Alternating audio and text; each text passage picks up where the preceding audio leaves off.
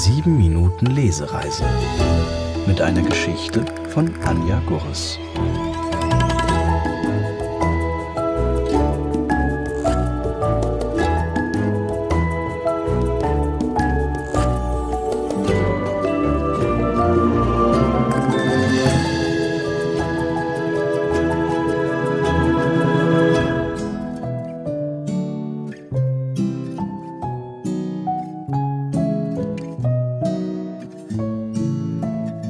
Meine Elefantin Als ich das erste Mal mit meiner Elefantin an der Leine über die Straße lief, staunten die Nachbarn nicht schlecht. Sie war ganz anders, als ich sie mir vorgestellt hatte, und genau deshalb perfekt. Groß, dick, langer Rüssel, stampfende Füße, hängende Elefantenhaut, Oma Graustich, liebe Augen. Ich hatte ihr keinen Namen gegeben, sie brauchte keinen Namen, damit es sie gab. Stunden um Stunden hatte ich in meinem Kinderzimmer gesessen und mir überlegt, wie mein Haustier aussehen könnte. Ohne dass ich es gemerkt hatte, war es eine Elefantin geworden. Frau Kranich, die immer an der ersten Kreuzung nach meinem Haus auf ihrem Rollator saß, hob das erste Mal, seit ich sie kannte, den Kopf. Normalerweise schaute sie nach unten, stotterte vor sich hin und zitterte dabei. Aber bei den stampfenden Elefantinnenfüßen wachte sie wie aus einem Traum auf. Meerblaue Augen hatte sie, und ihre überschüssige Haut klebte ähnlich an ihrem Gesicht fest wie bei meiner Elefantin. Ihr Unterkiefer bebte einige Sekunden, bis sie die für sich richtigen Worte fand. Das, das ist aber ein, ein ganz schönes Prachtexemplar. Sie streckte ihren dünnen Arm aus. Da, darf ich mal? Ich zwinkerte meiner Elefantin zu, und sie machte einen großen Elefantinnenschritt auf die alte Kranich zu. Vorsichtig berührte Kranich meine Elefantin und schloss dabei ihre Augen. Leise summte sie ein Lied aus einer anderen Zeit vor sich hin. Meiner Elefantin gefiel es genauso gut wie der Kranich, denn auch sie schloss die Augen und fing an, dasselbe Lied zu summen. Als das Lied keine Noten mehr übrig hatte, verstummten beide.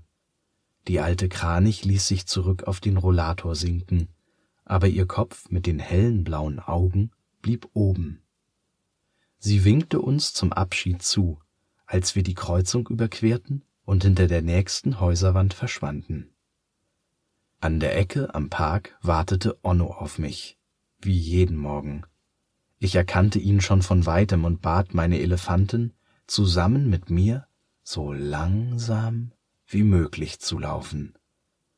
Onno war zwei Jahre älter als ich und wartete nur am Park, um mich zu ärgern. Meistens sagte er gemeine Sachen, manchmal schubste er mich auch auf die Straße oder stellte mir ein Bein. Er begleitete mich normalerweise bis zur letzten Kreuzung vor der Schule, dann lief er absichtlich einen anderen Weg, damit die Kinder in der Schule uns nicht zusammen sahen.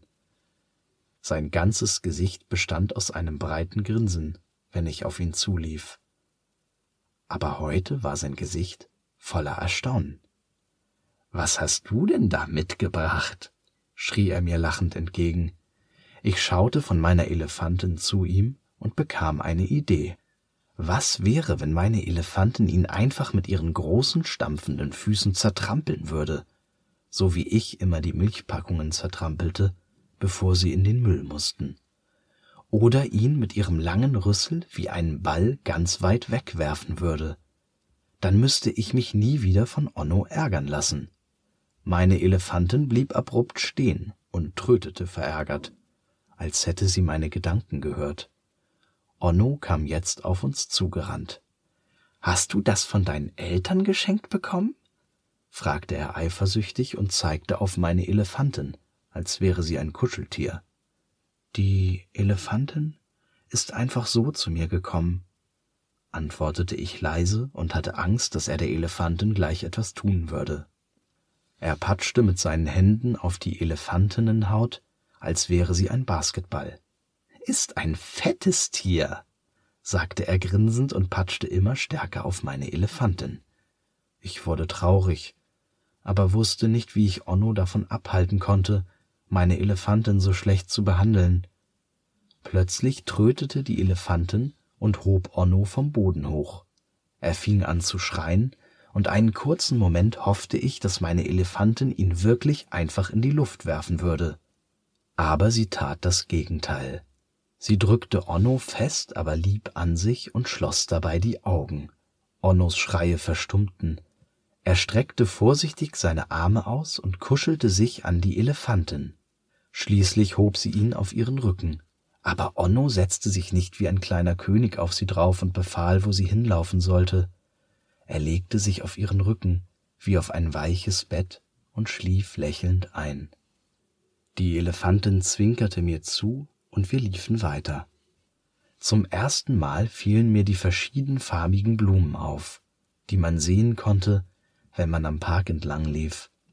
Normalerweise war ich immer so auf Onnos böse Worte konzentriert gewesen, aber jetzt hörte ich die Vögel ein Guten Morgenlied pfeifen, konnte die Farben der bunten Blüten zählen und hörte die beruhigenden Schritte meiner Elefanten neben mir. An der letzten Kreuzung vor der Schule setzte die Elefantin den noch schlaftrunkenen Onno ab. Sein böses Grinsen war einem ähnlich lieben Lächeln wie dem der Elefantin gewichen. Danke, dass ich deine Elefantin kennenlernen durfte, flüsterte er. Dann lief er verträumt in Richtung der Schule. Meine Elefantin und ich gingen noch zwei weitere Straßen entlang, und als ich die grüne Fassade meiner Schule auf uns zukommen sah, entschied ich mich, meine Elefantin von der Leine zu lassen. Während ich in der Schule saß, könnte sie weiterhin mit alten Frauen summen oder schlafende Kinder auf ihrem Rücken tragen. Ich kletterte auf eine kleine Gartenmauer und löste den Knoten der Kordelschnur, die ich der Elefantin noch zu Hause um den Hals gelegt hatte. Zum Abschied drückte ich mein Gesicht in die weichwarme Wange meiner Elefantin. Mit ihrem Rüssel umschlang sie mich einmal komplett und hielt mich ganz fest. Einen kurzen Moment hatte ich den Eindruck, selbst diese Elefantin zu sein. Sie hob mich von der Mauer und setzte mich auf dem Bürgersteig ab. Ich schaute noch ein letztes Mal in ihre lieben Augen, dann drehte sie sich laut stampfend von mir weg und lief gut gelaunt davon. Mit der Kordelschnur in der Hand schaute ich ihr hinterher, bis sie nur noch ein kleiner grauer Punkt am Horizont war. Ich war mir sicher, ich würde meine Elefanten wiedersehen.